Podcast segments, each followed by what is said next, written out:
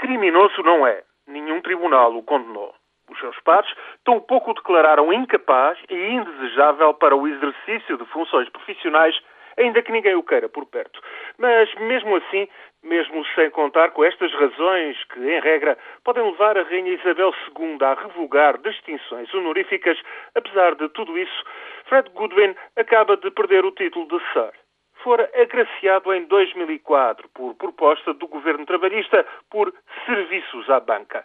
Quatro anos depois, em 2008, o cavaleiro Fred Goodwin caiu do cavalo. A sua competência e discernimento à frente do Royal Bank of Scotland redundaram numa clamorosa falência. O Royal Bank of Scotland teve de ser nacionalizado salvar, o Royal Bank of Scotland custou ao erário público 45 mil milhões de libras, a intervenção mais dispendiosa do género na Grã-Bretanha.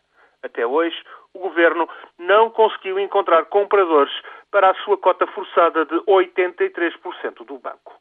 Depois da socialização dos prejuízos privados, Sir Godwin saiu do banco com uma pensão de 650 mil libras por ano só a muito custo e após grande polémica, aceitou que fosse cortada para metade. Gente irada vandalizou-lhe o Mercedes e partiu-lhe os vidros da mansão. Ainda agora, há quem pelas ruas de Edimburgo insulte quando passa no seu Jaguar. Feito Belzebu, todos os partidos caíram em cima do banqueiro. Trabalhistas, liberais e conservadores, todos exigiram que fosse retirado o título de Sir. E assim acaba de acontecer. Retire-se o título, ordenou a rainha, mesmo que muitos queixem de que o banqueiro Fred Godwin não passou de um bode expiatório. Por sinal, tem razão. Godwin não foi o único responsável por muita desgraça financeira dos últimos anos. Foi apenas um dos grandes responsáveis.